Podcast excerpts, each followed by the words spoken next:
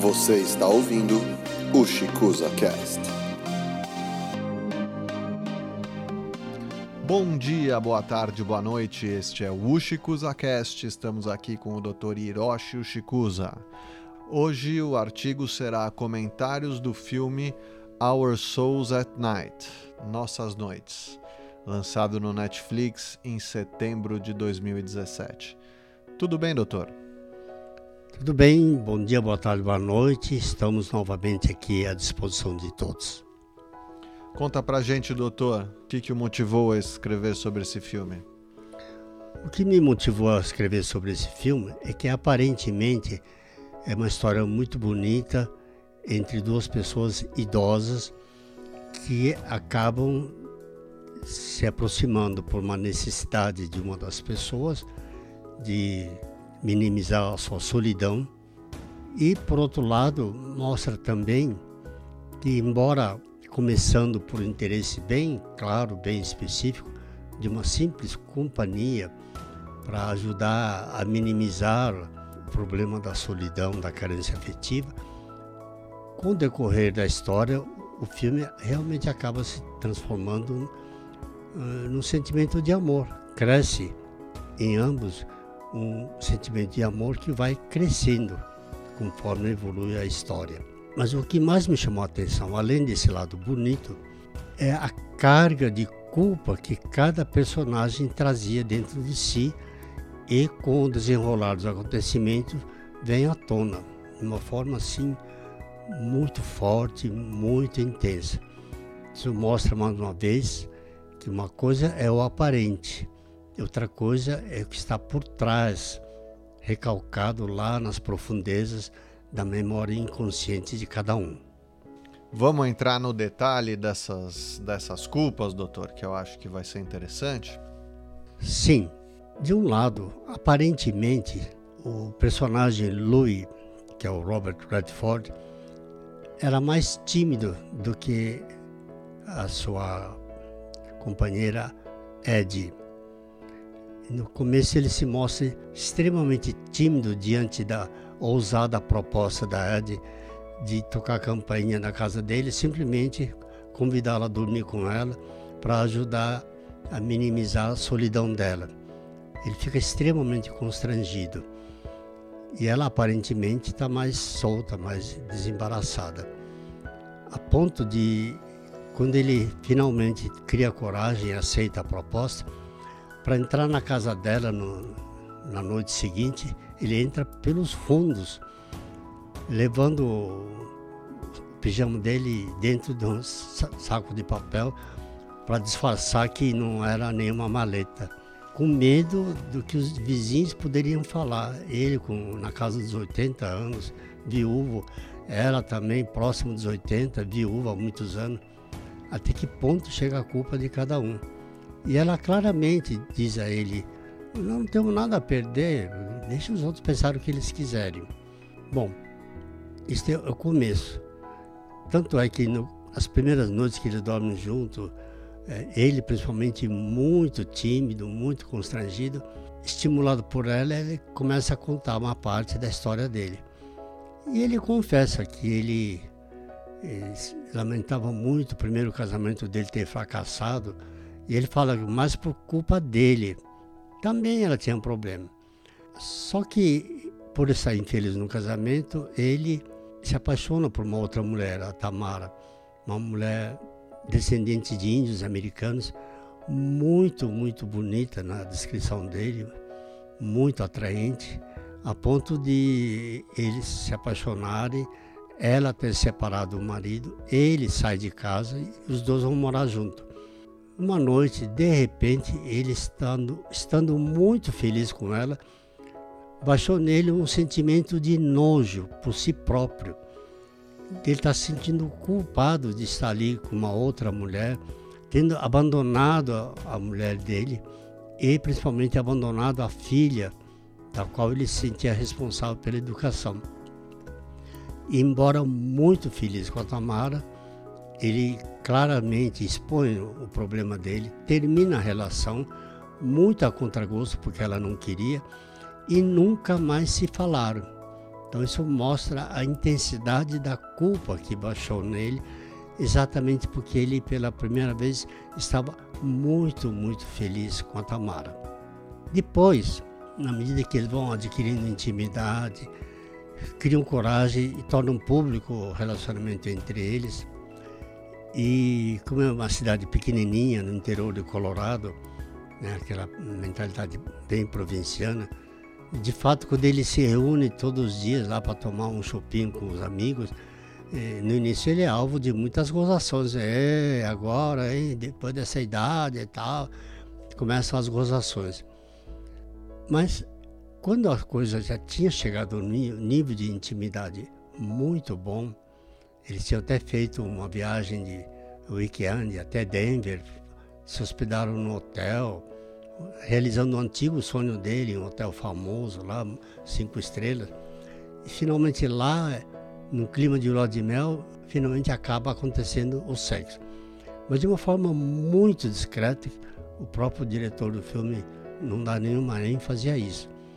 E quando tudo estava caminhando bem entre os dois, muito felizes, aparece o filho dela, Jane, com o filhinho dele, Jamie, de seis anos de idade, anunciando que a esposa dele tinha abandonado a casa com o filhinho e pedindo para ela cuidar do filho enquanto ele esperava que a esposa voltasse. A própria mãe não acredita nessa, nessa esperança, mas ela fica com a criança. E aí ela conta para ele o drama dela. Né? Quando a filha dela tinha sete anos, ela estava lá na cozinha, tranquila. De repente houve um barulho, uma freada súbita. E quando ela sai correndo, vê a filha atropelada por um automóvel. E no desespero de levá-la para o hospital, dentro da ambulância, a filha no colo, ela teve um choque tão grande que a partir daí ela não se lembra mais nada do que aconteceu, inclusive nas semanas seguintes à tragédia, porque a, a filha faleceu assim que chegou ao hospital.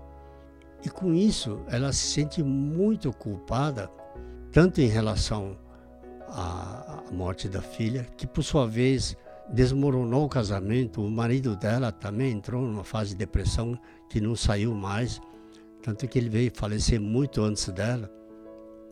E ela carregava esse peso até os dias de hoje.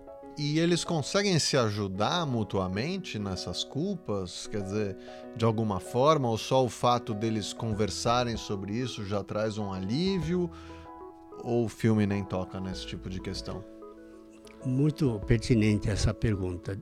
Na prática, com a chegada do netinho, aparece uma grande dificuldade afetiva dela de lidar com criança, porque ela tinha o trauma da morte da filhinha dela. Diante disso, o Lois mostra-se muito mais desembaraçado, muito mais à vontade para lidar com Jamie, sugerindo de início que se adotasse um cachorro, é nada como um cachorrinho para fazer uma companhia afetiva, não tem nada melhor. No que ela fica relutante, porque não tem mais paciência de lidar com um filhote de cachorro, inteligentemente ele sugere não, que se adotasse um cachorro adulto já treinado.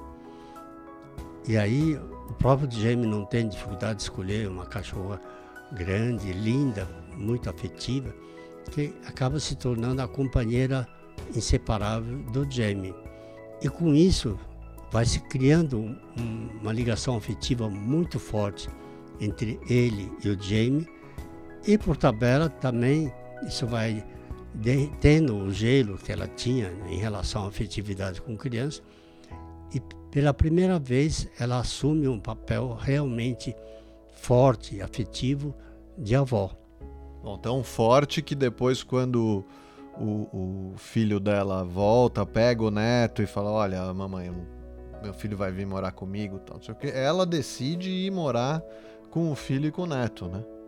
Acho que ela realmente superou essa questão em relação a lidar com crianças. São duas coisas diferentes, né? Ela superou tanto que quando o filho vem buscar o, o, o Jamie de volta, apesar da mulher não ter voltado, como ela já esperava, com o neto pedindo insistentemente para o pai que queria continuar com a avó, mas o pai finca o pé e leva o filhinho com ele. Mas depois, logo alguns dias depois, tarde da noite, o Jamie telefona desesperado porque o pai não tinha chegado ainda, já tarde da noite. O Lou e o Ed vão correndo imediatamente lá para ver o neto. E logo que eles chegam, logo em seguida chega o filho, muito embriagado. E por estar embriagado, pela primeira vez ele se desabafa com a mãe. Né? O negócio estava entalado na garganta dele desde o trágico acidente com a irmã. Como ela ficou apagada, o menino, que na época tinha 5 anos, achou que a mãe tinha ignorado a ele propositadamente, culpando a ele da morte da, da irmã. Então essa culpa era um peso que ele carregou daí para frente, além da rejeição violenta que ele sentiu por parte da mãe, por ela ter ficado desligada dele. Na verdade, ela tinha se desligado do mundo, ela tinha se apagado. Então não é à toa que ele tinha se tornado uma pessoa muito agressiva. Essa agressividade é a insegurança de uma pessoa que carrega uma carga de culpa muito pesada. Nada acontece por acaso, ele foi escolher uma mulher que simplesmente acabou abandonando ele, repetindo essa sensação de abandono que ele sentira quando ele tinha 5 anos de idade. Bom, doutor, realmente a culpa é uma coisa terrível, né? Cria diversos problemas psicológicos. Senhor diria que metade das questões que aparecem aqui no seu consultório estão ligadas à culpa ou seria bem mais do que isso? Está sendo até muito generoso. Eu não diria metade, eu diria 90%. Esse sentimento indivíduo de culpa, de um jeito ou de outro, permeia praticamente todos os problemas psíquicos que afeta o ser humano. O senhor diria que, que culpa está ligada à religião? Quer dizer, tem religiões onde as pessoas, a culpa é mais intensa do que outras? Ou eu estou falando uma grande bobagem? Não, bobagem não está, porque de um modo geral as religiões incutem o sentimento de culpa.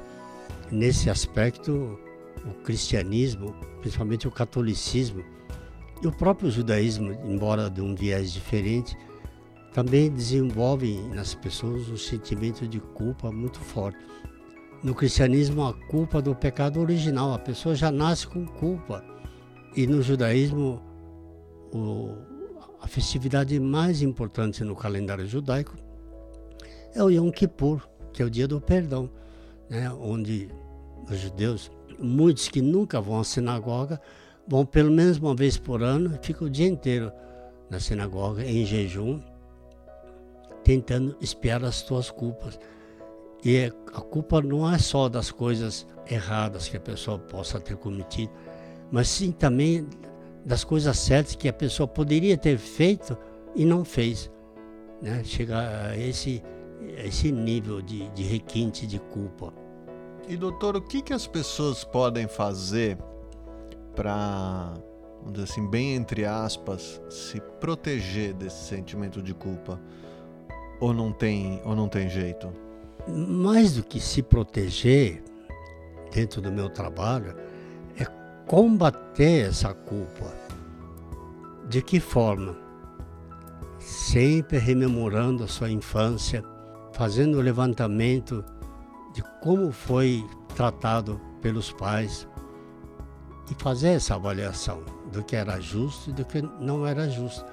E de tudo aquilo que não era justo, procurar fortemente se rebelar, colocar para fora um sentimento de raiva, de protesto contra as inúmeras injustiças sofridas durante a formação da sua personalidade, a infância e a adolescência.